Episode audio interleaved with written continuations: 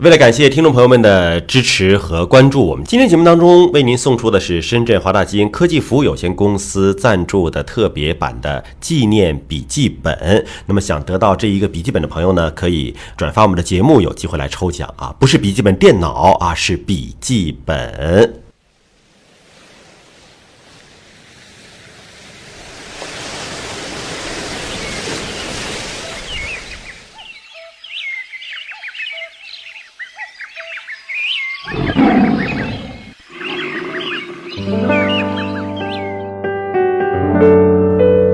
生命密码，你的第一本基因科普书。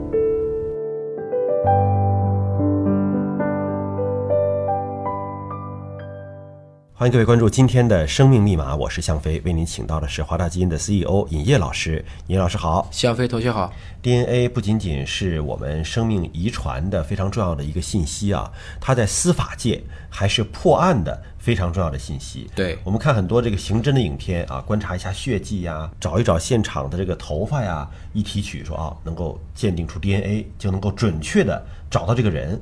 这个影片当中的这些情节是不是真的呀？是真的，在不久前，甘肃白银的一个二十多年前的连环奸杀案破案了。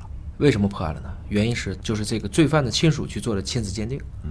做了这个亲子鉴定之后呢，因为这个嫌犯当年的痕迹是在的，所以大家一比对就知道这个人是谁了。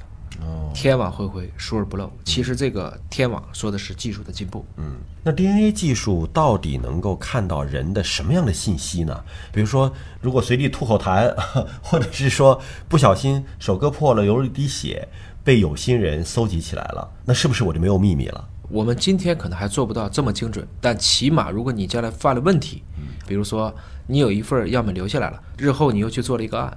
我们可以通过非常简单的技术，很低的成本就能确定这两个人是不是同一个人。就鉴定是不是同一个人是非常简单的。对，也就是说，亲子鉴定也是挺简单一个事儿了。非常简单的一个事情。亲子鉴定更多的其实是一些社会问题的处理，并不是做技术本身。嗯，那我们能通过人的基因就把这个人画出来吗？就是他长什么样子、什么颜色的头发、这个眼睛等等等等性状。美国的这个合成生物学的先驱 Craig Venter，他成立一个公司叫 Longevity，他就发表了一篇论文，就是我根本就不看你用 DNA 画像，引起了轩然大波。一部分人认为将来会没有隐私，另外一部分人也认为他这个数据其实是故意在造作。通过我们现在的数据来看的话，有一些指标，比如说你头发直曲啊、单双眼皮啊、瞳孔颜色呀、耳垢干湿啊，甚至这个脸型。是有可能被看出来的。我相信，随着数据量越来越大，不看你光根据你的 DNA 画出大概的样子是有可能的。但今天这一刻还做不到这么十全十美。我们知道世上肯定是没有万能的事情。对。那么 DNA 有没有什么它的检测的时候，在做人的身份识别的时候的盲区呢？肯定有。就像我们用指纹，但有些人可以没有指纹的，天生没有指纹，或者后期指纹进行处理了。如果是同卵双胞胎的话。那么这两个人的 DNA 是完全一样的，这个情况下可能没有办法判断到底是哪一个具体的人，这要综合其他的指标了。但这个概率其实已经非常低了。而今天的这种亲子鉴定的技术，或者说身份辨识的技术，已经走到了第三代，基于这种单核苷酸的多态性。那么这个技术来看的话，实际上是可以在上千亿个人当中能把这个人给分出来。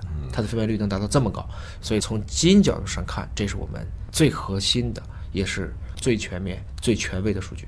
所以技术的进步啊，更进一步的提醒大家，千万不要作恶啊，莫作恶，伸手必被捉呀！感谢各位关注今天的节目了。了解更多生命科学的知识，可以关注中信出版社出版的《生命密码》。